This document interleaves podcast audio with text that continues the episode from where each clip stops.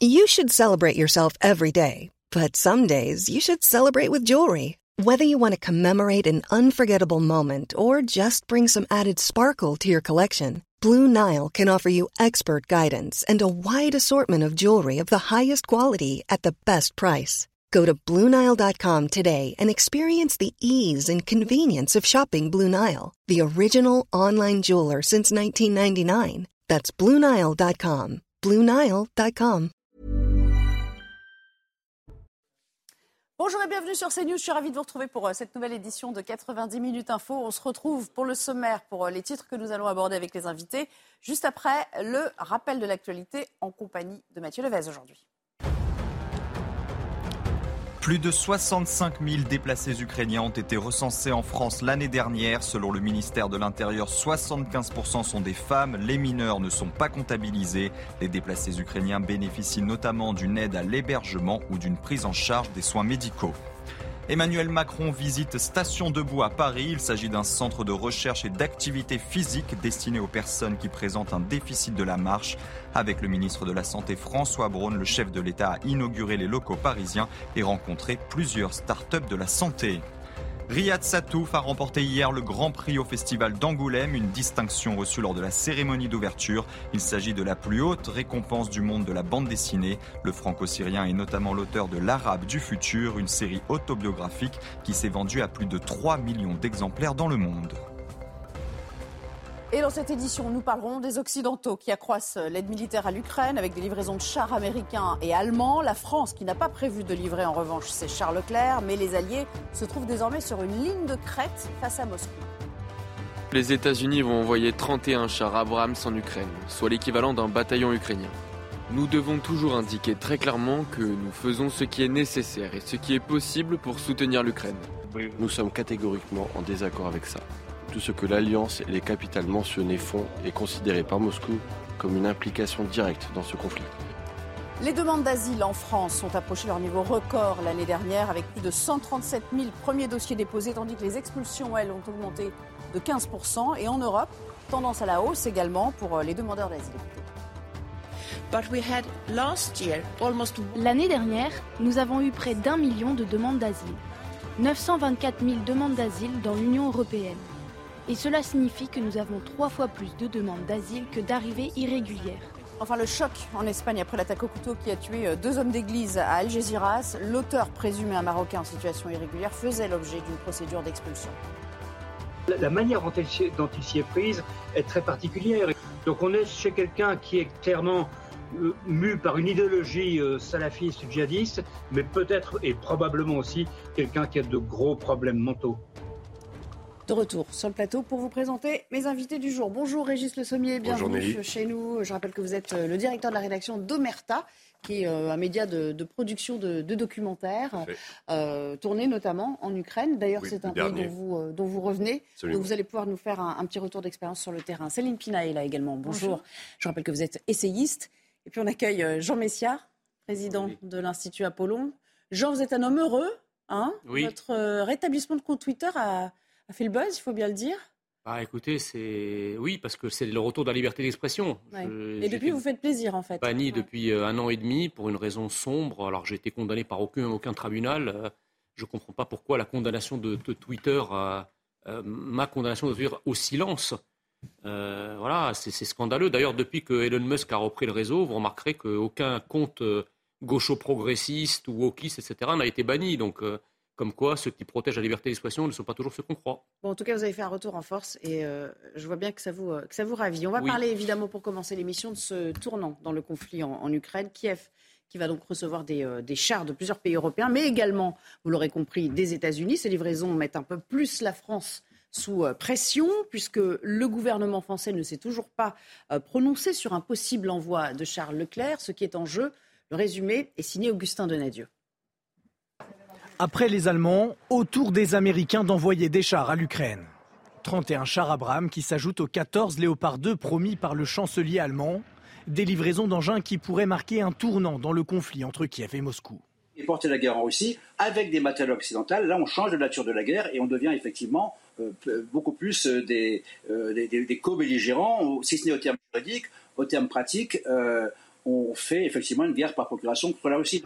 Un risque d'embrasement qui freine la France à fournir des chars lourds comme ses voisins européens. D'autant plus que l'Hexagone n'en fabrique plus et n'en dispose que de très peu, seulement 220 engins contre 1700 pour Berlin. Alors Paris prend son temps, ce qui n'est pas dans l'intérêt de Kiev. Le, temps joue en faveur de la Russie, le temps ne joue pas en faveur de l'Ukraine.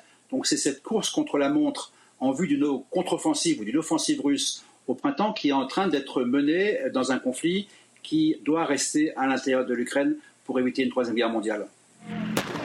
L'Ukraine salue la décision des Occidentaux, mais place la barre encore plus haut en réclamant maintenant des missiles de longue portée et des avions de combat.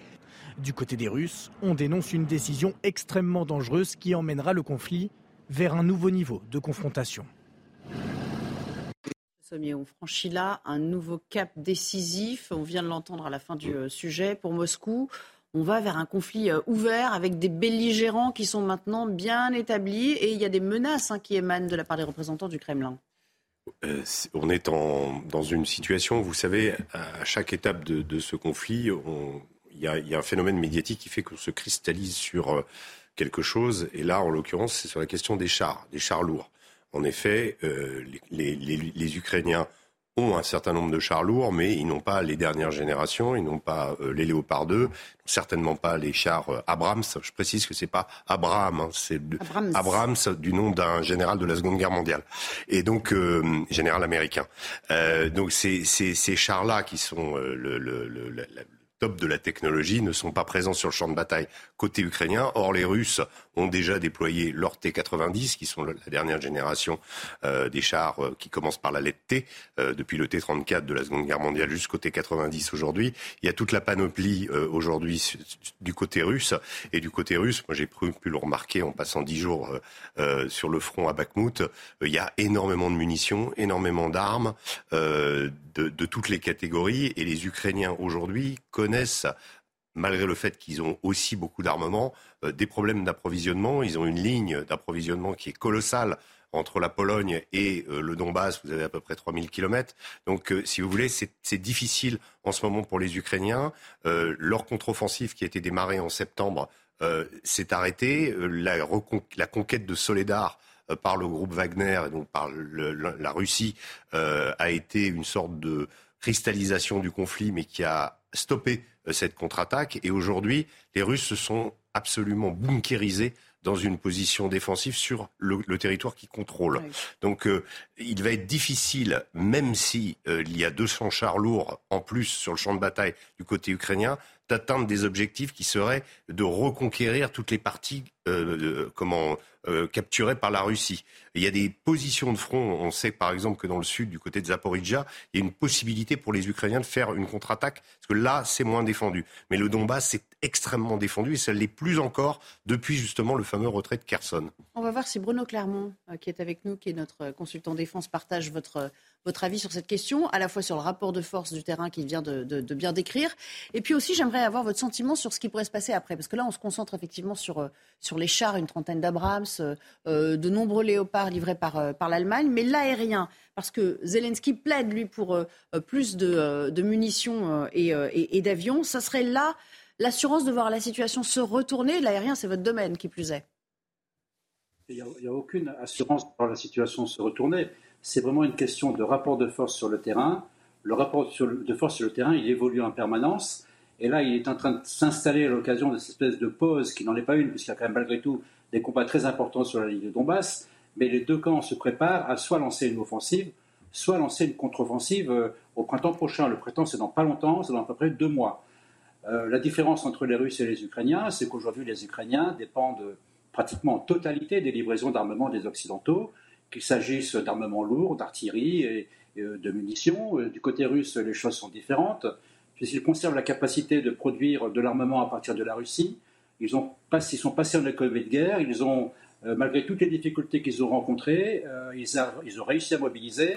Donc en quelque sorte, ils sont en train de faire une deuxième santé et, c'est vraiment l'offensive, la bataille qui se prépare, qui va avoir lieu dans quelques semaines, qui va être certainement décisive pour le sort de cette guerre. Le fait que les États-Unis se soient décidés donc à livrer euh, des chars, est-ce que c'est là, et contre l'avis, je crois, du Pentagone, hein, Joe Biden l'a décidé, est-ce que c'est là le signe qu'on va vers un pas de plus, vers un, conflit d'une autre nature qu'on ne peut pas tellement appréhender pour l'instant? La, position des Américains est un petit peu ambiguë parce qu'ils étaient opposés à la livraison de chars depuis plusieurs semaines et puis finalement ils ont accepté. L'annonce a été faite concomitante avec celle de l'Allemagne. En fait, c'était une condition que l'Allemagne avait fixée et là maintenant on apprend que les Américains viennent de déclarer que, compte tenu de la complexité, compte tenu de l'éloignement, les chars américains ne seront pas en Ukraine avant la fin de l'année. Ce qui veut dire que ces chars ne seront pas utilisables dans une offensive ou d'une contre-offensive au printemps. Donc ce sont en réalité les Européens qui se retrouvent euh, entre eux pour fournir euh, ces fameux chars Léopard ou Challenger euh, britanniques aux Ukrainiens. En ce qui concerne les chars Léopard, c'était évoqué tout à l'heure. Aujourd'hui, les promesses de dons sont entre 120 et 150. Donc on peut estimer quand même que les Ukrainiens pourront avoir une force de frappe conséquente en matière de chars lourds. Mais effectivement, pour mener une bataille de cette ampleur contre l'armée russe, il faut tous les matériels, il faut des chars lourds, il faut de l'infanterie mécanisée, il faut éventuellement des avions de chasse euh, de manière à faire de l'appui aérien, parce qu'on sait que la puissance aérienne dans ce conflit euh, est très mal utilisée et même est plutôt favorable aux Russes qui l'utilisent très mal et les Ukrainiens ont effectivement besoin d'avions de chasse pour mener une campagne interarmée à l'intérieur de l'Ukraine. Je dis à l'intérieur de l'Ukraine parce que c'est un, point important, on y reviendra peut-être tout à l'heure. D'accord. Alors on va s'intéresser aussi à la position de la France et la France dans tout ça. Ira-t-elle jusqu'au bout de cette logique, euh, conformément à ce que font euh, ses alliés. La France qui est dans une position peut-être un, peu délicate. On va entendre les avis euh, des différents représentants politiques. Et puis après, je, me tourne vers vous, Jean et Céline. Et bien sûr qu'il faut le faire. Mais attendez, on ne peut pas dire à la fois c'est la liberté, vous savez, tous les discours, c'est la liberté, les droits de l'homme qu'on défend là-bas.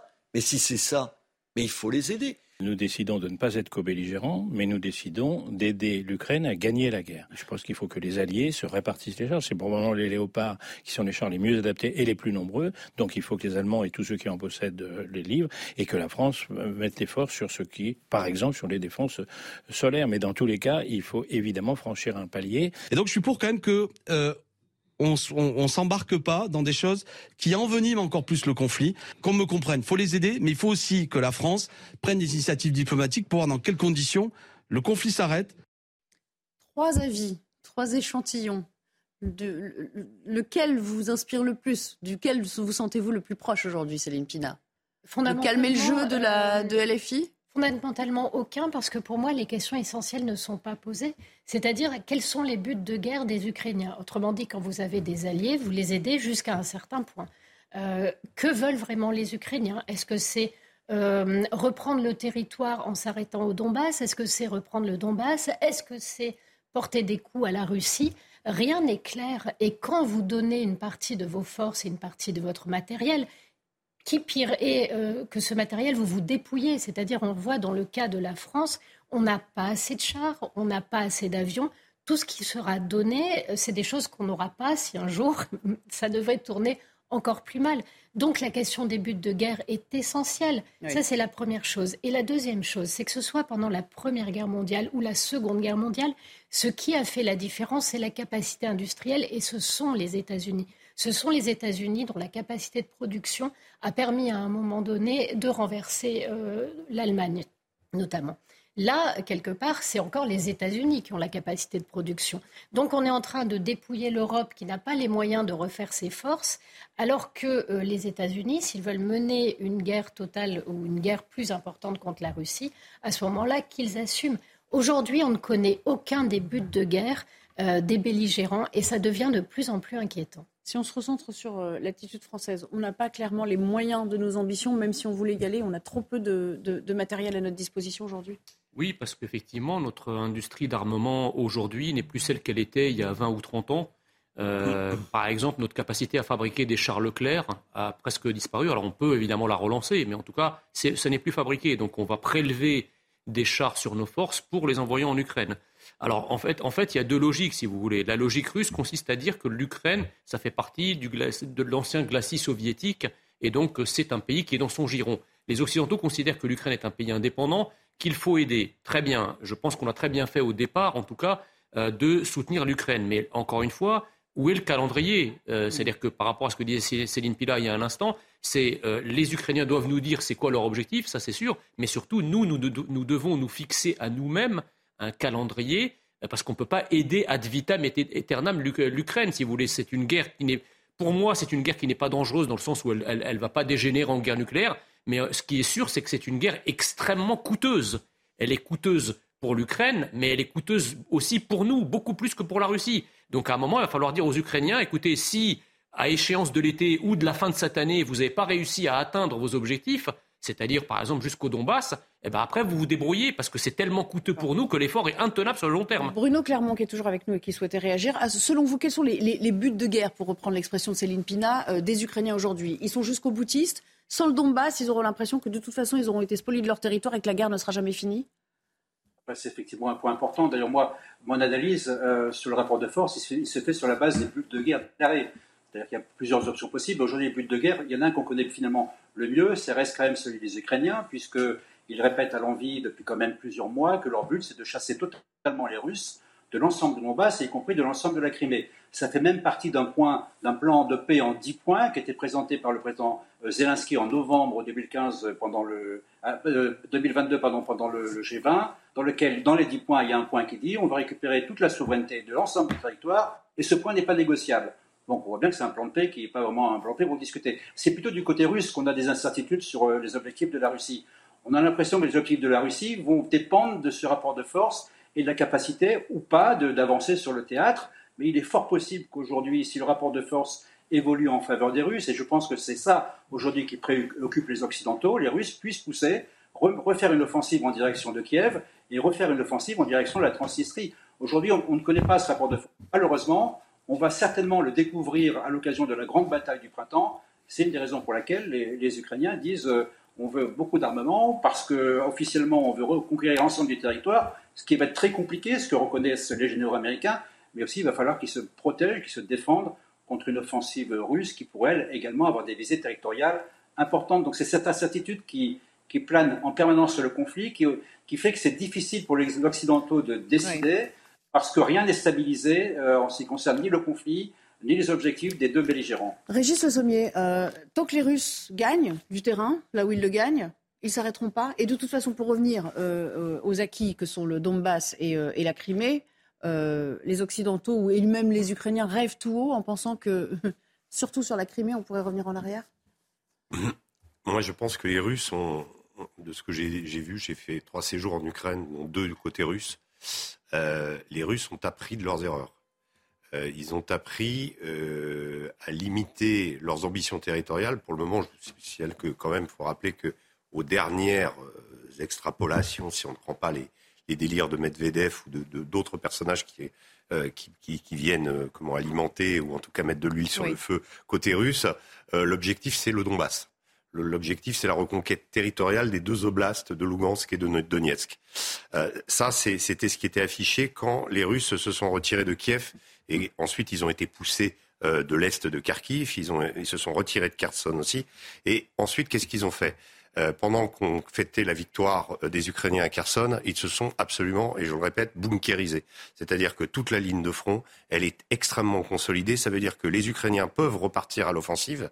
L'offensive, là, elle est stoppée mais que chaque kilomètre carré de territoire ukrainien reconquis va leur coûter énormément en sang, en hommes, en matériel, parce que les Russes ont véritablement pris cette Ils ont cadenassé les territoires. Ils ont cadenassé ce qu'ils occupent, ce qui me laisse penser que euh, potentiellement c'est conserver pour le moment, l'objectif, c'est conserver pour eux euh, ce qu'ils ont. Euh, en, en, en, tout état de cause, si l'armée ukrainienne montre des signes de faiblesse et qu'elle et qu'elle comment il est possible que les Russes décident de redémarrer. Mais aujourd'hui, de ce que j'ai vu, moi, j'ai passé dix, je viens de passer dix jours dans le Donbass, et je connais bien cette région maintenant, euh, je ne vois pas les Russes quitter le Donbass. Donc euh, je ne vois pas les Russes quitter la, Crimée. plusieurs années qu'ils étaient déjà aux côtés des séparatistes. Ils sont en guerre là-bas depuis 2014. On est en 2023, il faut bien le préciser, et que ce territoire-là, en particulier, quand on entend euh, M. Zelensky dire il faut revenir dans les frontières, reconquérir le Donbass et la Crimée, je pense que c'est irréaliste et que c'est potentiellement là où on pourrait avoir un usage d'armes atomiques. Petite réaction, euh, Jean et, Mais en fait, ce qui, moi, me paraît euh, en fait assez dangereux, pour le coup, c'est l'escalade. C'est-à-dire que euh, vous savez très bien qu'il ne suffit pas de projeter des armes. Encore faut-il que derrière, il y ait toute la logistique et l'intendance qui suit. Donc vous allez projeter, par exemple, des chars lourds. Un char lourd, ça consomme 1000 litres pour 100 km. Donc ça veut dire que derrière, il va falloir assurer l'approvisionnement en hydrocarbures pour les, pour les chars. Il y a toute la logistique de la chaîne, etc. Donc une fois pour les Abrams. Voilà, une fois qu'on aura, une fois qu'on aura les chars, là le, général euh, Clermont vient, vient de le dire, les chars tout seuls ne servent quasiment à rien si on n'a pas une couverture aérienne. Donc d'où hmm. En fait, un pas entraîne l'autre. Au départ, c'est des canons, mais les canons, on a besoin de chars. Donc, une fois qu'on a les chars sont là, on a besoin d'avions. Donc, ça va s'arrêter où cette logique Qui veut la paix, en fait, dans cette histoire C'est ça la question. C'est toujours la même chose, c'est-à-dire quels sont nos buts de guerre à nous?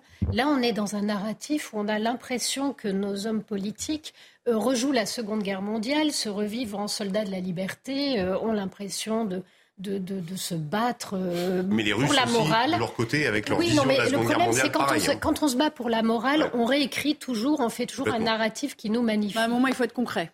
À un moment, il faut être concret. Et ce que je trouve effrayant, c'est de n'entendre aucune parole politique concrète et de n'avoir que des gens qui semblent servir une idéologie ou des amitiés. Et ça, ça m'effraie énormément. On n'a pas fini d'en parler, mais euh, c'est tout le temps qui nous restait pour cette première partie. Merci beaucoup, Bruno Clermont, euh, d'être resté en notre compagnie euh, pour aborder ce conflit ukrainien. C'est l'heure déjà de la chronique écho avec Eric de Maten. Vivez un moment d'émotion devant votre programme avec XXL Maison, mobilier design et décoration.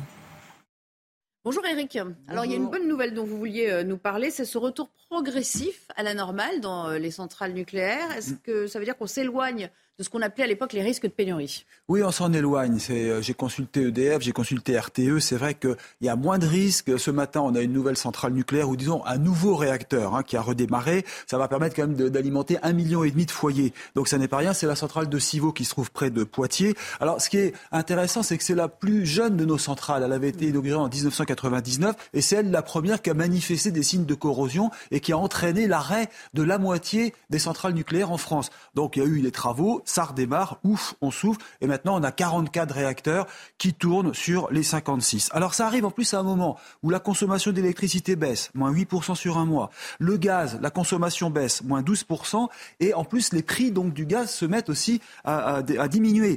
La météo est bonne, vous devriez dire tout va bien, tout est magnifique. Et est-ce que justement le courant électrique va baisser pour nous particuliers, à votre avis ça donne quoi Eh bien malheureusement non.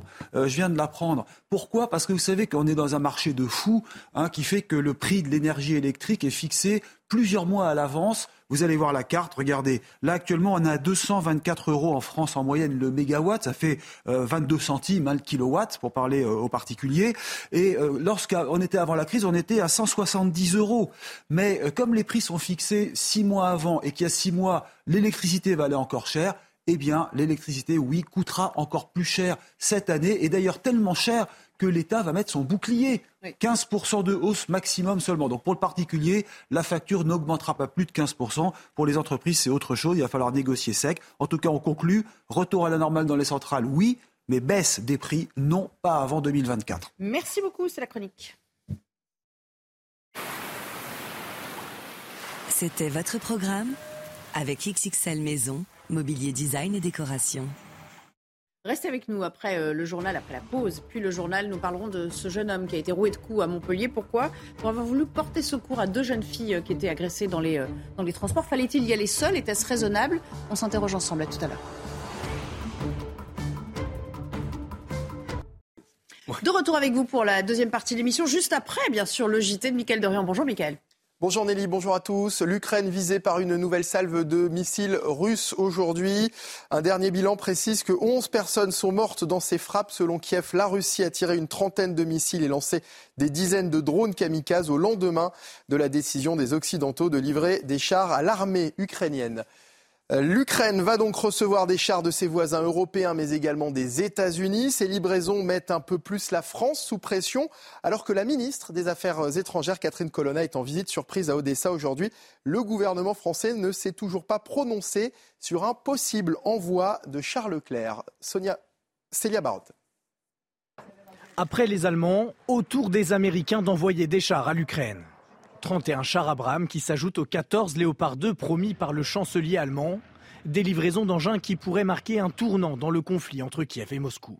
Et porter la guerre en Russie avec des matériaux occidentaux, là on change de nature de la guerre et on devient effectivement euh, beaucoup plus euh, des, euh, des, co-belligérants, si ce n'est au terme juridique, au terme pratique, on fait effectivement une guerre par procuration contre la Russie. Un risque d'embrasement qui freine la France à fournir des chars lourds comme ses voisins européens. D'autant plus que l'Hexagone n'en fabrique plus et n'en dispose que de très peu, seulement 220 engins contre 1700 pour Berlin. Alors Paris prend son temps, ce qui n'est pas dans l'intérêt de Kiev. Le, temps joue en faveur de la Russie, le temps ne joue pas en faveur de l'Ukraine. Donc c'est cette course contre la montre en vue d'une contre-offensive ou d'une offensive russe au printemps qui est en train d'être menée dans un conflit qui doit rester à l'intérieur de l'Ukraine pour éviter une troisième guerre mondiale. L'Ukraine salue la décision des Occidentaux, mais place la barre encore plus haut en réclamant maintenant des missiles de longue portée et des avions de combat. Du côté des Russes, on dénonce une décision extrêmement dangereuse qui emmènera le conflit vers un nouveau niveau de confrontation. Les demandes d'asile bondissent de 31% en France en 2022 avec plus de 137 000 premières demandes Enregistré dans les guichets uniques dédiés, ce nombre a progressé de 31,3% par rapport à 2021. Elle dépasse même le record d'avant la pandémie. Les catastrophes euh, naturelles de 2022 vont coûter 10 milliards d'euros aux assureurs français du jamais vu depuis 1999. En cause, l'intensification des phénomènes climatiques extrêmes et une augmentation de leur fréquence. En effet, les orages de grêle, les tempêtes, les inondations et la sécheresse ont fortement augmenté l'année dernière. Et puis, il devrait bientôt être plus facile d'obtenir un crédit immobilier. Au 1er février, la Banque de France va passer à un calcul mensuel du taux d'usure, et ce pendant cinq mois. Une mesure exceptionnelle pour faire face à une période de forte remontée des taux. Un changement de méthode de calcul qui devrait limiter les refus lors des demandes de prêt. On fait le point avec Olivier Gangloff et Célia Barotte. Locataire, Laurent espère devenir propriétaire et peut-être de cet appartement. 748 000 pour 75 mètres carrés et la possibilité d'une double place de parking, donc en enfilade. Mais avant tout achat, certains acquéreurs comme Laurent ont besoin de se projeter et de s'interroger sur la situation du marché. Aujourd'hui, on est un petit peu, j'ai l'impression, dans la phase où les taux ont commencé à augmenter, mais les prix n'ont pas encore commencé à, à diminuer. Donc euh, voilà, il faut trouver le bon produit. Pour cet agent immobilier, la révision chaque mois du taux d'usure va permettre d'accélérer les projets des Français. L'essentiel, c'est qu'on puisse du coup avoir des emprunts bancaires qui puissent euh, justement être validés. Et c'est surtout ça l'important pour les acquéreurs, justement, de pouvoir se projeter, de pouvoir faire une offre d'achat. L'an dernier, les refus de prêts se sont multipliés jusqu'à un dossier sur deux selon cette société de courtage. Mais à partir du 1er février, les banques vont pouvoir octroyer davantage de crédits immobiliers. C'est plutôt une bonne nouvelle pour l'ensemble du marché, hein, du crédit et même les banques. Elles vont pouvoir un peu prêter euh, l'argent et retrouver, retrouver des marges sur le crédit immobilier, là où aujourd'hui elles prêtent parfois à perte. À présent, c'est le temps de la réflexion pour Laurent. Comme lui, tous les futurs propriétaires ont jusqu'au 1er juillet pour profiter du taux d'usure mensuel. Et voilà pour l'actualité. C'est à vous, Nelly Denac, pour la suite de 90 minutes info. Merci beaucoup, Mickaël, et à demain, avec grand plaisir pour un nouveau euh, euh, JT. Je rappelle qu'on vous retrouve tous les jours à compter de midi. Voilà, on reprend le débat et on va parler, je vous le disais tout à l'heure, de ce jeune homme d'à peine 21 ans qui a dû être transporté en urgence au CHU de Montpellier. Pourquoi? Parce qu'il a été roué de coups après avoir euh, voulu porter secours à deux jeunes filles qui étaient un peu en perdition dans un, tramway de la ville. Il souffre aujourd'hui d'un traumatisme crânien. regardez le résumé, Aminata Dem, et on s'interroge aussi sur les motivations de ce jeune homme. Il est 15h vendredi dernier, sur cette ligne de tramway entre les stations Rive du Lez et Moularez, quand un groupe de jeunes hommes importune deux femmes. L'un d'entre eux persiste dans la provocation, simule des coups de poing envers l'une des jeunes femmes et finit par coller son front contre le sien. Un jeune homme de 21 ans, alors témoin de la scène, décide de s'interposer. Il est alors roué de coups. Ce jeune homme euh, s'est interposé de manière pacifique. Il a essayé de faire euh, tomber la pression. La situation s'est retournée contre lui. Et dans un instinct d'autodéfense, il a, il a tenté d'utiliser sa, sa, bombe lacrymogène. Il n'a pas eu le temps. Si ce policier salue cet acte courageux, il déconseille d'agir seul. Je reconnais tout le courage de ce jeune homme, mais en même temps, euh, euh, lorsqu'on a affaire à ce genre de situation, c'est vrai que c'est d'une manière collective qu'on doit intervenir avec beaucoup de sang-froid. N'hésitons pas à intervenir en groupe pour, pour faire tomber la pression, pour, pour euh, maîtriser des situations euh, euh, très délicates, surtout pas de, de, partir en conquérant et en justicier. Victime d'un traumatisme crânien, le jeune homme a aussitôt été transporté vers l'hôpital par les secours. À l'heure actuelle, seulement deux agresseurs ont pu être interpellés. Âgés de 15 et 16 ans, ils ont reconnu les faits et devront comparaître devant la justice des mineurs. Jean Messia, encore faudrait-il, pour reprendre les termes de ce policier euh, syndiqué, euh, il aurait fallu agir collectivement pour avoir une chance de l'emporter, mais c'est le problème, c'est que souvent dans ce cas de figure, on, voit qu'il y a un petit manque de courage quand même. Hein. en tout cas, ce qui est sûr, c'est que les, agresseurs, eux, ils agissent collectivement. Enfin, qui, qui agresse majoritairement les femmes dans notre pays? Allez, le silence à la Jean Messia. Je veux dire, qui, attaque, qui attaque à, ouverte à vous dire répondre. Qui, qui, attaque à 25, qui attaque à 25 à la fois des femmes ou même des personnes, euh, des hommes seuls. Hmm. qui, joue, qui joue en permanence le surnombre, qui agit en meute euh, pour, euh, pour agresser, pour harceler, pour violenter, pour tabasser. C'est toujours les mêmes, les, les, mêmes, les mêmes profils de gens. Donc en plus là, ils sont extrêmement jeunes, 15 ans et 16 ans, vous vous rendez compte? Euh, ah, et puis le, pire dans tout ça, c'est quoi la question en fait? Ce jeune homme n'aurait pas dû agir. Mais non, le policier dit, euh, il aurait, dans ces cas-là, c'est mieux si on s'y met à plusieurs. le problème, c'est qu'il y en a qu'un qui a eu du courage dans Alors, Effectivement, le, normalement, c'est le travail de l'État et donc de la police de protéger euh, les citoyens de notre pays contre ce type d'agression. Le problème, c'est que les flics sont pas partout.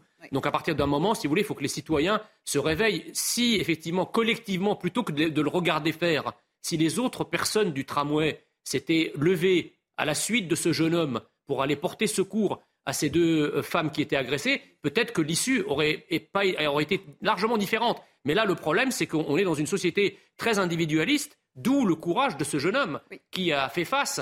Mais on ne peut pas lui le reprocher, si vous voulez. Un acte héroïque. Attendez, oui, euh, le soir, quand il se regarde dans, dans le miroir, s'il n'avait rien fait, vous vous rendez compte de ce qu'on peut se dire? Absolument. Voilà, donc moi je pense qu'il faut encourager ce type d'initiative, il faut encourager les gens à réagir, parce qu'encore une fois, la première des polices face à l'agression, c'est la police citoyenne, c'est-à-dire celle qui consiste à se défendre contre une agression quand elle arrive, parce qu'il n'y a pas un flic derrière chaque personne, si vous voulez. Bon, les gens ne sont pas étouffés par, euh, par le courage, hein, ça c'est sûr. Euh, Ils ne sont pas étouffés par le courage, mais des actes comme ça, je trouve qu'on en voit de plus en plus. Il y a eu des, comment, des gens qui ont été poignardés récemment euh, par des, notamment à la gare du Nord, et un certain nombre d'individus sont alors, la police est intervenue dans, dans, dans, ce cas. Oui, mais on voit sur la vidéo qu'il y a plusieurs personnes autour qui n'interviennent pas. Et qui n'interviennent pas, mais il y a eu des cas où les, certaines personnes sont intervenues. Euh, donc, euh, je pense que c'est en train de, de, faire son chemin, de même que on a vu à Marseille aussi euh, des femmes descendre, se, comment protester contre la présence des dealers, par exemple, dans leur quartier, c'est-à-dire faire elles-mêmes une forme de, de, de police parce que la, la, la, comment, la police elle-même ne, ne vient plus ou ne vient pas assez ou quand elle vient, eh bien, euh, les dealers reviennent après.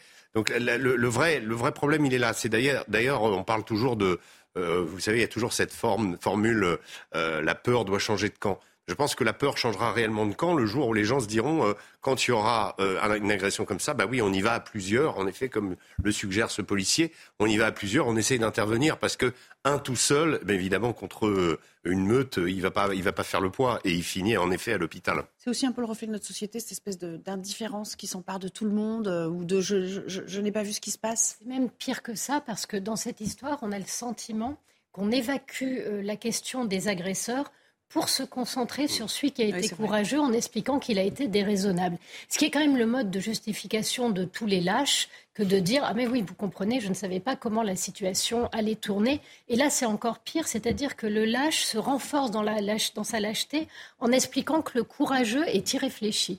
Ça je trouve ça honnêtement c'est insupportable.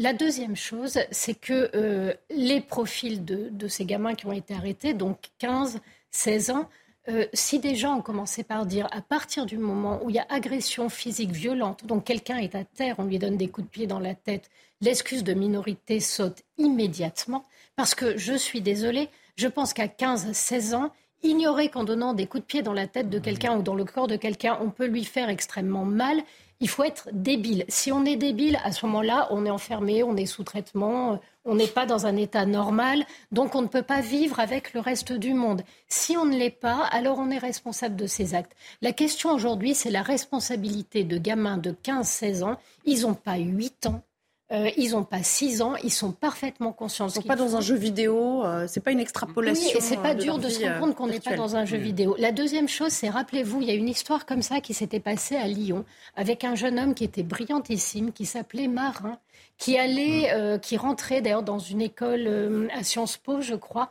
Aujourd'hui, ce jeune homme est lourdement handicapé à cause euh, d'un de ces mêmes profils qui lui a donné un énorme coup de... Crois qu'il avait des béquilles, de béquilles sur la tête. Donc, moi, ce qui me rend vraiment malade, c'est que je crois que ces gamins-là ne méritent plus la protection de, la, de la présomption de minorité et méritent d'être jugés comme des adultes. Et non seulement méritent d'être jugés comme des adultes, mais surtout, il faut que la réponse pénale soit à la hauteur de, ce qui s'est passé. On ne peut plus, si vous voulez, dans une société qui sont sauvages, même pour les mineurs, se contenter d'une justice pampon cucu. Il faut agir fermement, il faut, il faut qu'ils fassent de la prison. C'est là qu'ils apprennent véritablement et, que justement ensuite, ça les dissuade de recommencer. Mais s'ils vont, vont, devant le juge pour avoir un rappel à la loi et se faire tirer l'oreille et qu'ils sont dehors le soir même, forcément, ça ne les, les, décourage pas d'agir euh, de la même manière après. En fait, mettre des, coups de pied dans la tête, c'est presque une tentative de meurtre. Vous Bien pouvez sûr. tuer quelqu'un comme sûr. ça.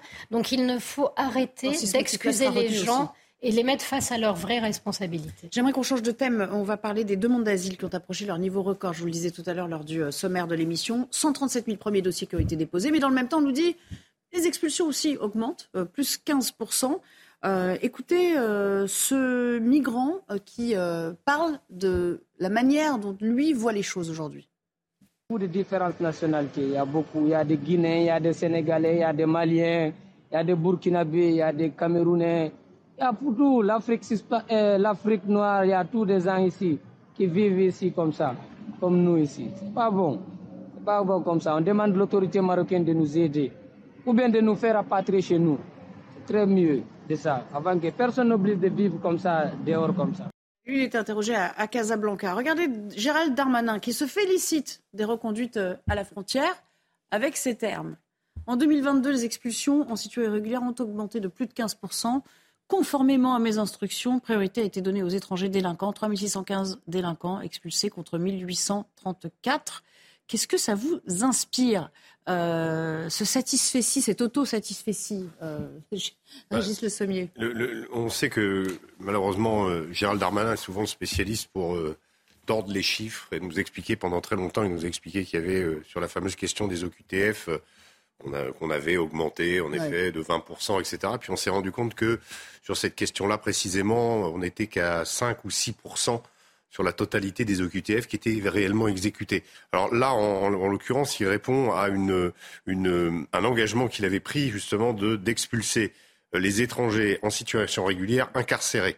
Euh, il faudrait voir, puisque à l'époque ça faisait 25 euh, du taux d'occupation des prisons, ça voudrait dire que ça a libéré beaucoup de places, en tout cas, et que euh, normalement on ne devrait plus avoir de problème de place en prison. Je ne suis pas sûr qu'on en soit là. Donc c'est encore une, une sorte de, de, de chiffre. Alors le fait est que Gérald Darmanin, moi je lui à chaque fois, je lui, quand même, je lui rends hommage à chaque fois parce que j'ai l'impression qu'il est toujours un peu seul dans ce gouvernement à s'attacher à ces questions absolument cruciales au niveau de, de, de notre nation et au niveau de, de la France, et qu'il euh, n'a pas souvent euh, d'aide de la part, de, en particulier de M. Dupont-Moretti, qui est souvent très silencieux là-dessus et qui explique que la justice, eh bien euh, là, ça y est, elle est bien financée, etc., et qu'on va arriver à quelque chose. Mais on est toujours dans une situation où en France, il y a des éléments dans le gouvernement qui, qui rament d'un côté, puis il y a M. Darmanin qui essaye de changer les choses malheureusement, je ne suis pas sûr qu'on y arrive et je ne suis pas sûr encore qu'on soit dans une situation où la France euh, retrouve sa souveraineté complètement et pendant ce temps, sur ces thématiques. Et pendant ce temps, regardez ce qu'a tweeté SOS Méditerranée sur euh, ces derniers euh, sauvetages en mer. Regardez.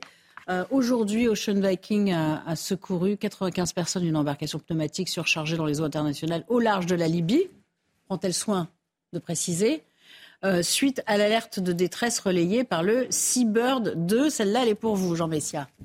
Où ira, où iront ces 95, à votre avis? Bah, Écoutez, la, situation semble dramatique et ces, pauvres personnes qui sont sur le pneumatique doivent être absolument secourues et ramenées euh, dans un port sûr comme le droit international l'exige, c'est-à-dire en Tunisie ou en Libye.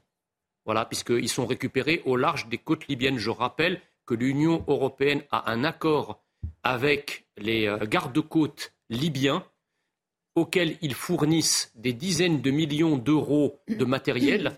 Donc ça veut dire qu'on reconnaît l'autorité euh, d'un pays puisqu'on lui donne de l'argent. Donc ça veut dire qu'on peut ramener les euh, migrants qui s'aventurent en mer sur les côtes libyennes, puisqu'en fait la plupart de ces migrants, comme on le voit sur le bateau, sont issus de l'Afrique subsaharienne.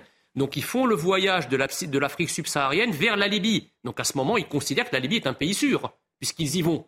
Donc on ne peut pas considérer que la Libye est un pays sûr pour aller, pour s'embarquer, et subitement, la Libye devient un pays très dangereux quand il s'agit de revenir. Il faut être logique. Céline Pina, euh, il sera intéressant forcément de suivre l'itinéraire euh, final de ce bateau, d'autant que là, ils ont dit, voilà, on est dans le périmètre des eaux libyennes. Donc, euh, normalement, il n'a pas vocation, ce bateau, à, à faire le trajet jusqu'aux côtes euh, européennes En théorie, non, mais il se trouve qu'il suffit que, par exemple, la Tunisie ne réponde pas. La Libye n'est pas considérée comme un pays sûr, donc on ne peut pas faire débarquer des gens. Ça aussi, c'est dans le, droit international. la Tunisie à côté. La Tunisie, ça pourrait marcher, mais la Tunisie, SOS Méditerranée l'avait dit dans sa conférence de presse précédente, ne répond quasiment jamais à ces appels. pourquoi donc, fait pas pareil? Il ramène euh, sur l'Europe. Euh, je pense qu'aujourd'hui, la, véritable question, finalement, c'est pas d'aller euh, mettre sous pression SOS euh, Méditerranée. Eux, ils font finalement ce pourquoi ils sont censés agir. En revanche, c'est notre propre faiblesse dans la gestion de la migration qui est en cause. Allez, on va parler de toute autre chose parce que, bien évidemment, il ne vous a pas échappé que l'intersyndicale continue de se mobiliser à grand renfort d'ailleurs de communication. Chaque jour, il ne se passe pas un jour sans qu'ils ne prennent la parole hein, pour dire on est là et on va battre le fer tant qu'il est chaud. Elle est toujours intacte. Outre la mobilisation euh, du 31 janvier, les actions par secteur commencent à se préciser. Il y a par exemple ces préavis de grève qui courent pour la SNCF sans qu'on sache réellement quel impact ça aura. A priori, il n'y a pas un trafic hyper perturbé hein, sur, euh, sur le rail aujourd'hui. Mais on pourrait aussi parler des raffineries. Écoutez ce qu'on en dit du côté de Marseille. Les travailleurs ont compris que la grève aujourd'hui, c'est un investissement pour l'avenir. Oui, il vaut mieux aujourd'hui sacrifier quelques jours de salaire pour s'assurer une retraite digne, voire parfois s'assurer une retraite tout court. Parce qu'avec sa réforme, le, gouvernement va priver des milliers et des milliers de travailleurs de la possibilité de partir à la retraite. Et, encore plus à, la retraite en bonne santé. Donc oui, la grève aujourd'hui est un investissement pour l'avenir. Et c'est ce qui garantira et le progrès social et l'intérêt général. Est-ce un motif d'inquiétude en termes euh, d'approvisionnement? Non, nous dit euh, Francis Pousse, qui gère les stations-service, lui. Les dépôts sont déjà pleins euh, puisque toutes les mesures ont été prises. Les stations-service ont des stocks, j'allais dire, plus élevés que d'habitude. Donc sur deux jours, il n'y a aucune inquiétude à avoir sur l'approvisionnement en essence. Heureusement, les stocks sont dimensionnés en stations-service pour plusieurs jours. Certaines sont livrées tous les jours, mais avec une capacité très importante. Donc, euh, en fonction de ce qui est annoncé euh, par la CGT, il n'y a pas de danger à avoir sur euh, l'approvisionnement en station. Évidemment, il faut éviter les pleins de précautions, puisque c'est plutôt ça, on l'a vu il y a une semaine, qui déstabilise les stocks des stations-service. Bonjour Gauthier Lebray. Vous étiez pas très loin des membres de la CGT, ah FO, CFDT à portée de micro. Comment vous avez senti les choses hier sur cette intersyndicale Alors c'est la première fois que les syndicats sont unis, qu'on a eu huit syndicats comme ça unis depuis 12 ans, depuis l'une des dernières réformes des retraites, à savoir celle d'Éric Woerth. Mais il y a une différence d'appréciation entre la CFDT de Laurent Berger et la CGT de Philippe Martinez sur les blocages. Laurent Berger est contre les blocages car il pense que ça va lui, leur faire perdre l'opinion. L'opinion, aujourd'hui, elle est majoritairement acquise très clairement aux syndicats. On pourra en dire un mot, si vous voulez, dans quelques instants, parce que plus le gouvernement parle, plus l'opinion est contre cette réforme des retraites. Donc il y a quand même un vrai souci de pédagogie. Tandis que Philippe Martinez, lui, pense que euh, eh bien, le bras de fer ne se gagnera qu'avec des blocages, qu'avec euh, des manifestations dans la durée, pas une manifestation tous les 15 jours comme ce à quoi on est en train d'insister. Donc une manifestation la semaine dernière, une prochaine la semaine justement prochaine. Et donc il pense effectivement qu'il faut des blocages, qu'il faut des manifestations en nombre pour pouvoir faire céder le gouvernement. Donc il y a une différence d'appréciation très nette entre la CFDT et la CGT sur les blocages. Mais pour l'instant, on n'en est pas là quand même. Hein on voit pour l'instant, on n'en est pas là, mais, mais, quand même, il y a un premier exemple. Euh, il y a un appel à la, au, comment dirais à la grève euh, à la SNCF les 7 et 8 février prochains, donc pendant euh, les vacances de février. Appel à la grève de la CGT et de Sudrail, mais pas de la CFDT. Donc on a déjà un premier exemple de différence d'appréciation concret en ce qui concerne les grèves. Et puis petite précision, donc le préavis là, qui a été déposé, qui court depuis hier, je crois, jusqu'à euh, lundi, euh, c'est vraiment pour permettre à ceux qui veulent débrayer de le faire. C'est-à-dire qu'il faut rester dans le cadre légal, mais normalement, il ne devrait pas y avoir d'action en masse pour ce qui est de, ce week-end. On fournit ses armes pour plus tard.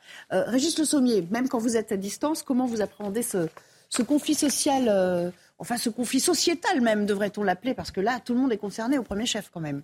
Bah, disons que oui, là j'ai eu dix jours d'éclipse, donc euh, j'ai l'impression que par rapport au moment où je suis parti, euh, les choses n'ont pas vraiment évolué. J'ai vu qu'il y avait une mobilisation énorme dans les rues euh, en France et que la différence peut-être, c'est qu'on est, on est parti sur une période de conflit à la fin de l'année dernière où on voyait d'un côté des jusqu'au boutistes qui dépassaient les demandes des syndicats notamment avec la SNCF, et une opinion qui grommelait parce que ça se passait pendant les vacances. Là, on est peut-être dans une euh, l'opinion est à nouveau acquis. Euh, donc finalement, je pense que le gouvernement a un peu raté son exercice de tentative de passage de cette réforme des retraites et que malheureusement, on va arriver dans le conflit, ce qui est souvent une caractéristique de ce gouvernement, il faut le noter, c'est-à-dire qu'il y a une avancée de choses et qui ne se font pas de façon concertée. On arrive à un blocage et il y a un clash. Et hmm. malheureusement, je pense que le problème principal, et je l'ai dit plusieurs fois sur ce plateau de ce gouvernement, c'est cette incapacité à communiquer. C'est l'épinasse, c'est intéressant ce que nous dit Gauthier. Plus ils communiquent, plus ils se mettent dans le pétrin, d'une certaine manière. avec en plus ce qu'ils disent en interne, bon, ça, on n'aurait peut-être pas dû le faire comme ça. Oui, mais on n'aurait peut-être pas dû le faire comme ci, comme ça. Bon, je pense à Franck Riester qui concède que. Il y a un angle mort sur les femmes, euh, le modem qui fait des suggestions, hop, on le retoque. Ça sent pas quand même la cohésion euh, nationale au sein de Renaissance. Hein. Je vais dire parce que, comme d'habitude, euh, Renaissance ne part pas euh, de la réalité et euh, des visions, ou en tout cas des représentations des gens. Il parle de sa représentation à lui, comme il est le camp de la raison, le camp de la responsabilité.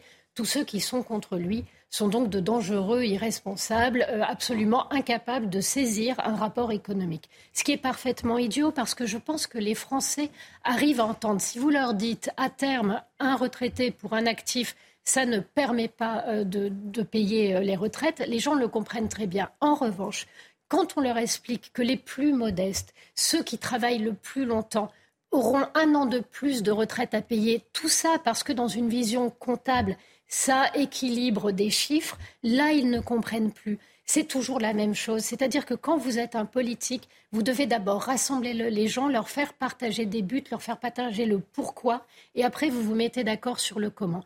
Là, on vous vend le comment, on vous dit pas le pourquoi, et quand les gens réagissent en disant mais regardez, les seniors ne sont plus dans l'emploi, mais regardez, les jeunes ont du mal à rentrer sur le marché du travail, là-dessus on leur dit ne vous inquiétez pas, on s'en occupera plus tard. Sauf que ça fait 30 ans qu'on explique que ces questions-là, on les réglera plus enfin, tard. On a rarement vu une réforme des retraites être populaire, hein, même en l'expliquant euh, par le menu. Euh, elle, toujours, elle, sera toujours contestée dès lors qu'on touche à l'âge de départ. Que là, il y a une vraie rupture de confiance qui date des Gilets jaunes. Les Français n'ont plus confiance en leur élite. Ils pensent qu'elle est en train de, qu'elle les force à s'adapter à la mondialisation sans leur offrir de perspective. Et ils rompent. Gauthier, un petit addendum. Oui, je voulais juste te dire, plus le gouvernement parle, plus les gens sont contre, donc l'exercice de pédagogie est complètement euh, raté. Et surtout, plus le gouvernement parle, plus les Français se disent prêts à descendre dans la rue.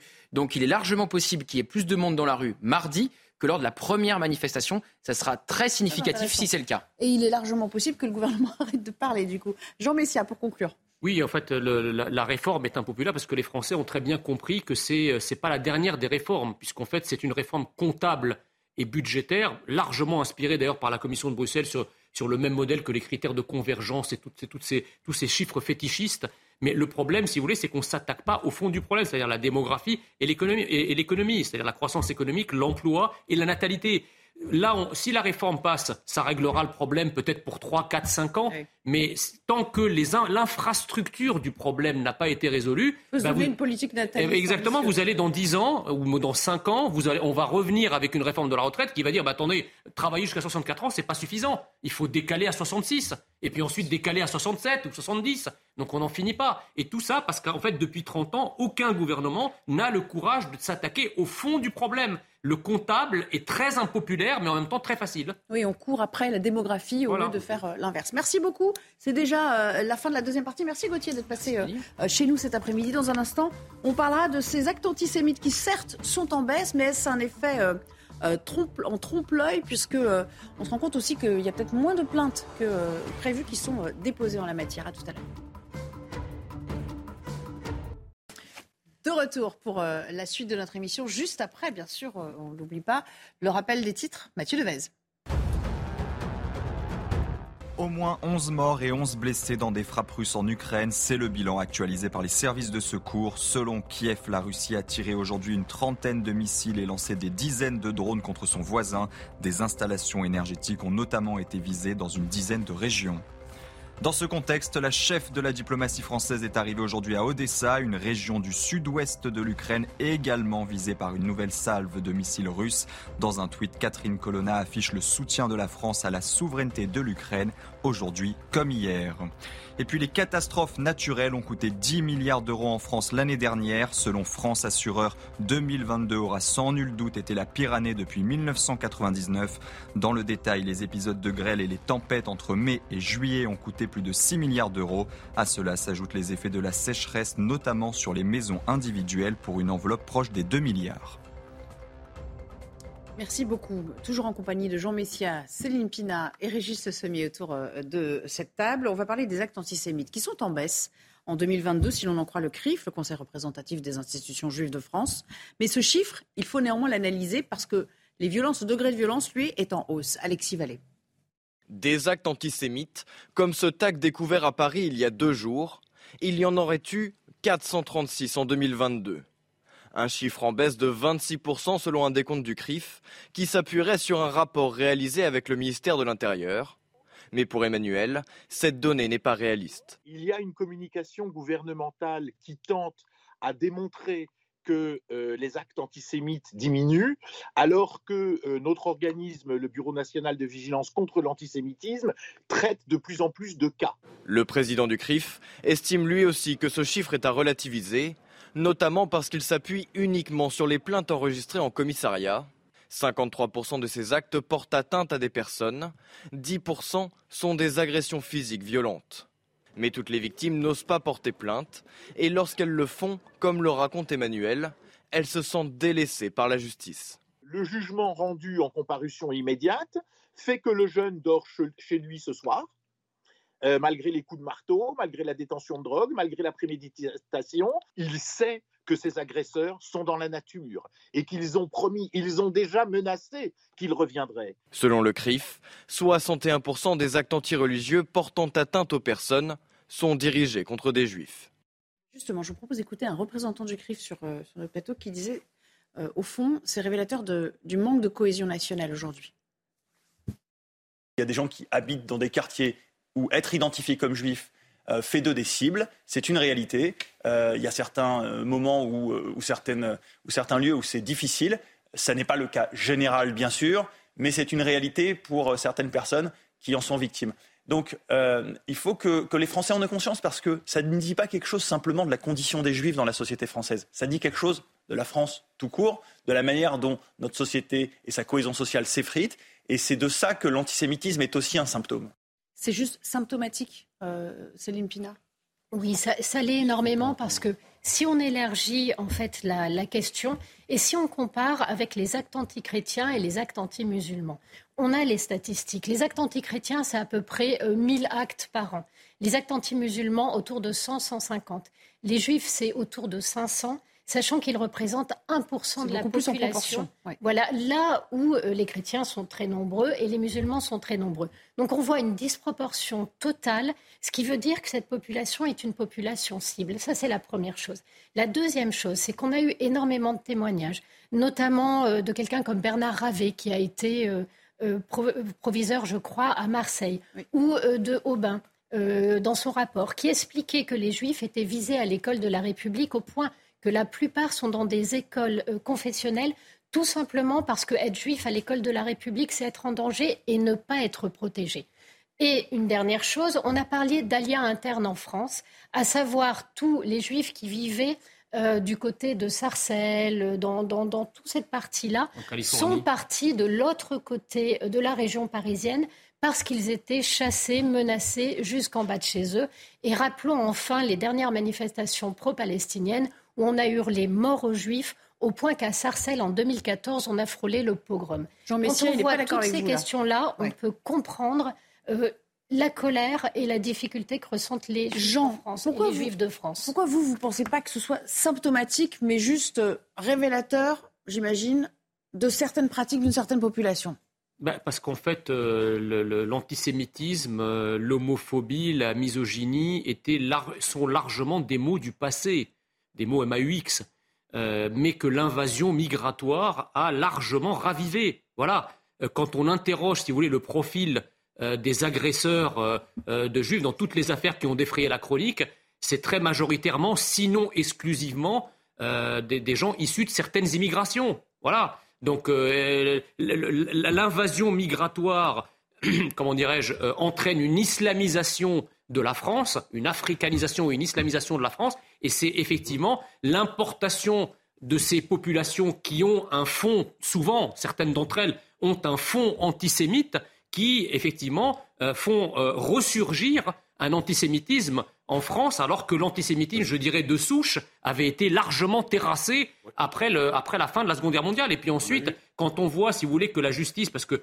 euh, on sait très bien que dans, notre système actuel, il y a une forme d'olympiade victimaire sans cesse organisée, effectivement, il y a 40 ans, sur la première place du podium, la victime, c'était effectivement le juif. Donc on ne pouvait pas attenter aux juifs et à juste titre. Aujourd'hui, c'est plus le, juif, il est assimilé, si vous voulez, au reste de la population, avec notamment l'importation aussi du conflit israélo-palestinien qui vient en quelque sorte aggraver son cas. Donc, dans toutes les affaires que nous, que nous avons à connaître, Sarah Halimi, Mireille Knoll, etc., à chaque fois, ça a été euh, des individus euh, originaires du monde arabo-afro-musulman qui s'en sont pris euh, à des juifs. Donc, l'antisémitisme, aujourd'hui, il n'est plus de souche, il est véhiculé par certaines immigrations. Il faut dire les choses telles qu'elles sont. C'est d'une nouvelle nature et qui change de forme. Oui, je pense qu'on en est conscient aujourd'hui.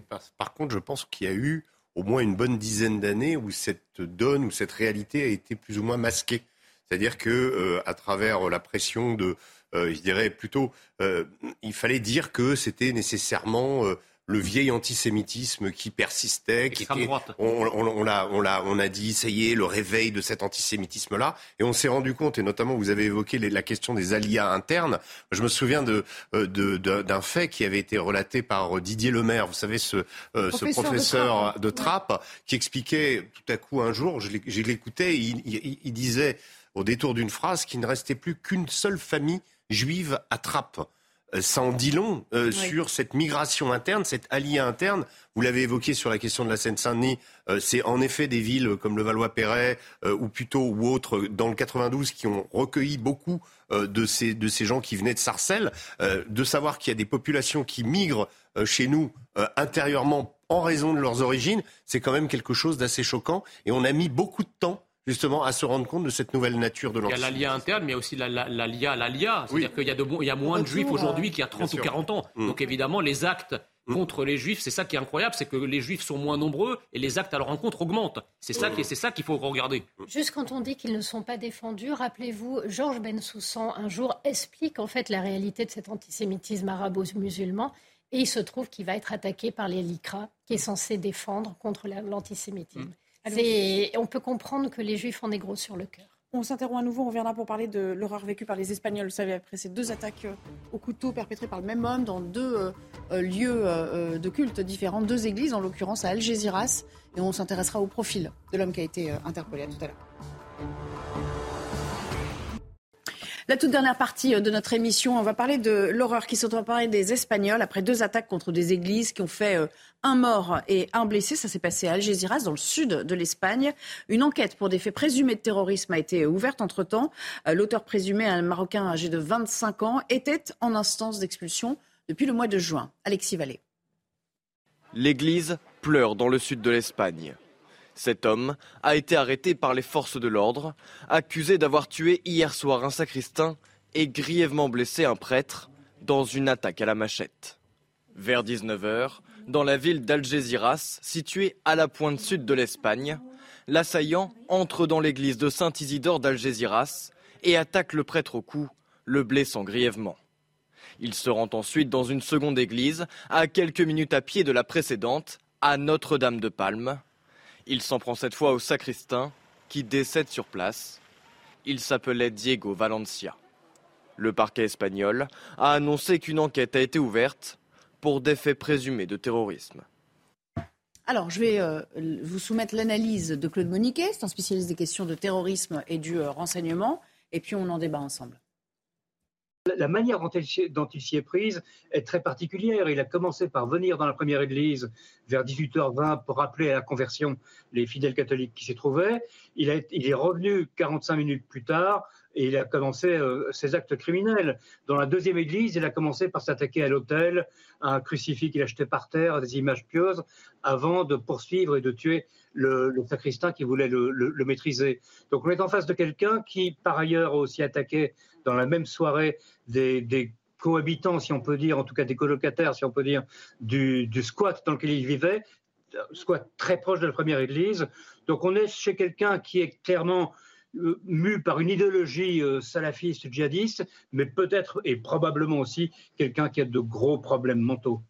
Bon, J'imagine, Jean Messia, que vous ne direz pas le contraire, mais surtout, euh, il était en instance d'expulsion. Hein. Ça, c'est important de le signaler. Là aussi, c'est quelqu'un qui n'aurait pas dû être sur le territoire espagnol. Le nombre de personnes qui sont présentes illégalement sur le territoire européen, là en l'occurrence le territoire espagnol, mais on a, j'allais dire, on a les mêmes à la maison en France, euh, et explosent, et ce sont des, qui peuvent être des criminels dangereux. Et notre problème, si vous voulez, c'est que nous avons des élites dirigeantes qui se préoccupent du sort euh, de ces personnes une fois qu'elles seront expulsées. Elles se préoccupent de savoir si on les envoie dans un pays qui est sûr, si elles seront bien traitées là où elles arrivent. Mais excusez-moi, les peuples européens ne votent pas pour qu'on protège l'autre, les peuples européens euh, votent pour qu'on protège les nôtres. Donc la, priorité, c'est de protéger le pays. Or là, la deuxième chose que je voulais dire, c'est que j'entends euh, M. Mouniquet nous expliquer que c'est quelqu'un qui est dérangé, euh, qui est déséquilibré, en gros, hein, c'est ce qu'il dit à la fin de son propos. Mais excusez-moi, mais je, connais beaucoup de déséquilibrés de plein de religions ou même, ou même d'athées. Il y a des déséquilibrés chez les chrétiens, il y a des déséquilibrés chez les juifs, il y a des déséquilibrés chez les bouddhistes, il y a des déséquilibrés chez, euh, les athées. Je veux dire, aucune de ces religions ou de ces non-religions euh, n'enfante euh, des monstres qui sont capables de porter le fer dans la chair de quelqu'un d'innocent, gratuitement. Il faut se rendre compte de ce que c'est que de rentrer dans une église ou, ou même dans la rue avec, une avec une machette, avec une arme blanche. C'est quelque chose d'extrêmement violent et sans raison par quelle espèce de haine ces personnes sont mues pour en arriver là? Je, je, je, voilà, c'est quelque chose qui m'étonne et, qu'on ne me dise pas que euh, ça n'a rien à voir avec la religion. Si, ça a à voir avec l'argent parce qu'encore une fois, d'autres religions ne provoquent pas les mêmes, les, mêmes, les mêmes caractères. Argument psychiatrique. Juste, pour, finir en une seconde, depuis ce matin, depuis qu'on sait que c'est un peu sur le réseau, j'étais voir un petit peu les réactions sur les réseaux sociaux. Hum. Euh, tout ce qu'on a sur les réseaux sociaux, c'est attention, ça n'a rien à voir avec la religion, ça n'a rien à voir. En fait, il y a une, espèce de protection. Mais attendez, qui, au fond, s'offusque de ce qui est arrivé quand même? Les autorités musulmanes devraient être les premières à dénoncer ce type de comportement qui, est commis en leur nom, au nom de la religion musulmane. Donc il faut que tous les musulmans dénoncent ce comportement abject. L'argument psychiatrique, il est brandi un peu trop facilement dans ce genre de cas de figure? Avant même qu'on ait fait euh, voilà, la lumière exacte sur ce qui s'est passé. De toute façon, il est fou. pendant très longtemps, on a utilisé cet, argument pour essayer d'expliquer que euh, certains terroristes étaient euh, déséquilibrés, donc fous, donc passés à l'acte, etc., qu'ils n'étaient pas vraiment. Mais quand on est terroriste à la base et mu par ce genre d'idéologie, peut pas dire qu'on est équilibré. On a forcément un problème dans notre vie à un moment. Donc la vraie question, elle n'est pas de d'excuser. C'est ça le problème, c'est que cette, euh, ce déséquilibre est souvent mis en avant pour excuser ou pour de trouver des circonstances expliquant un geste qui est radical. Et moi, je rappellerai une chose, c'est que le 26 juillet 2016, tout le monde l'a oublié, le père Hamel était assassiné à Saint-Étienne-du-Rouvray, c'est tout près de chez nous, par deux individus qui s'étaient connectés sur les réseaux à l'époque et qui avaient préparé, prémédité leur acte, et que là, on est en 2023 et on se rend compte qu'en Espagne, eh bien, encore un acte. aussi aussi. Comment? Il y a eu Nice, il y a eu plein de d'endroits. on parlait aussi des attentats, des comment, euh, des actes contre les Juifs, euh, parce qu'ils sont Juifs ou mm. parce qu'ils représentent une religion rivale ou quelque chose euh, qui rappelle. Ces individus-là sont mus par une idéologie qui est totalitaire. On l'oublie à chaque fois. On dit oui, c'est de l'extrémisme, du radicalisme religieux, mais non. C'est des gens qui veulent convertir ou tuer. Ils s'en prennent littéralement, et ils prennent prétexte littéralement de certains versants du Coran pour verser du Coran, pardon, pour essayer d'expliquer leurs gestes et leur, leur vision absolue euh, de la vie et de euh, avec des gens qui doivent se convertir ou d'autres gens qui doivent mourir. C'est comme ça qu'ils qu'ils voient les choses. Et là, en effet, on a un traitement vis-à-vis de ces gens-là. Moi, je trouve assez indulgent parfois. Je suis assez d'accord quand je vois euh, ça et, on, et, je vous vous me faites le pari que dans deux jours, on l'aura oublié, malheureusement. Et ce genre, ce, ce type, ce type d'action, malheureusement, continue à, euh, à, être euh, présents dans nos sociétés. Ce que nous dit Jean Messia, c'est qu'ils ne sont pas mus par une forme de, comment dire, de déséquilibre, mais par une, une haine et une volonté de s'imposer, de s'imposer à l'autre. Mais il y a en fait quelque chose d'extrêmement cohérent chez les islamistes. Et cet appel à tuer l'autre, à tuer celui qui n'est pas musulman, c'est quelque chose qui est récurrent et qui est même, vous savez, vous avez euh, quand il y a un office religieux, vous avez des paroles qui se répètent. Et vous avez des paroles qui sont dans le Coran, qui sont dites tous les vendredis, qui sont des appels au meurtre, notamment des appels à tuer les juifs, par exemple. Et même pire que ça, vous avez un imam toulousain qui s'appelle Mohamed Tataï. Qui ne sont, pas, sont pas prêchés partout. Hein. On est d'accord. Euh, ah. Ben, ça dépend. C'est-à-dire, c'est-à-dire que euh, vous avez certaines paroles rituelles euh, qui euh, explique qu'à la fin des temps, on ira chercher derrière les cailloux le juif qui s'est planqué ou le chrétien qui s'est planté et que le caillou lui-même dira viens, viens tuer, j'ai derrière moi quelqu'un qui n'est pas de la bonne religion et qui se cache. Ceci dit, toutes les religions ont des versets violents. La question, c'est comment est-ce qu'on les met en avant? Et là, ils sont non seulement mis en avant, mais même pire que ça. Oui, le Nouveau Testament, je suis d'accord. Dans l'Ancien, oui. Mais Mohamed, par exemple, quand vous prenez le cas de Mohamed Tataï, Mohamed Tataï fait euh, prêche et appelle à tuer des juifs et des koufars, donc nous. Euh, il est, il est euh, déféré devant un tribunal et le tribunal dit je ne peux pas le condamner parce que c'est dans le texte religieux. Ça veut dire donc que si un texte religieux appelle à tuer, vous avez le droit de, se retrancher derrière. C'est un peu l'argument facile. Mais oui, mais, mais c'est la, c'est la justice. C'est la justice française. Il y a, deux périodes de la vie de Mahomet. Une période qui est le djihad et une période où il prêche un message de paix. Je ne suis pas, suis pas d'accord parce que vous, vous, disiez tout à l'heure que toutes les religions euh, ont leur verset violent. Oui, il y a bien sûr qu'il y a de la violence dans les religions, mais il faut faire la distinction. Il y a des livres où il y a de la violence. Il faut faire la, distinction entre une violence descriptive, ce qu'il y a dans l'Ancien Testament, les grandes conquêtes, et la violence prescriptive, c'est-à-dire celle qui commande d'être violent. Et là, c'est beaucoup moins évident dans le judaïsme et surtout dans le christianisme. Merci, merci à tous les trois de nous avoir rejoints cet après-midi. Dans un instant, nous passons la main à Laurence Ferrari. Ce sera le début de, de Punchline, vous en avez l'habitude. Quant à moi, je vous retrouve avec grand plaisir dès demain, 15h30, pour une nouvelle édition, la dernière édition de la semaine de 90 minutes. Info, je vous laisse à votre Twitter, euh, Jean, vous avez du boulot là, ça y est. beaucoup. Vous reprenez du service, c'est le deuxième service. Bonne soirée.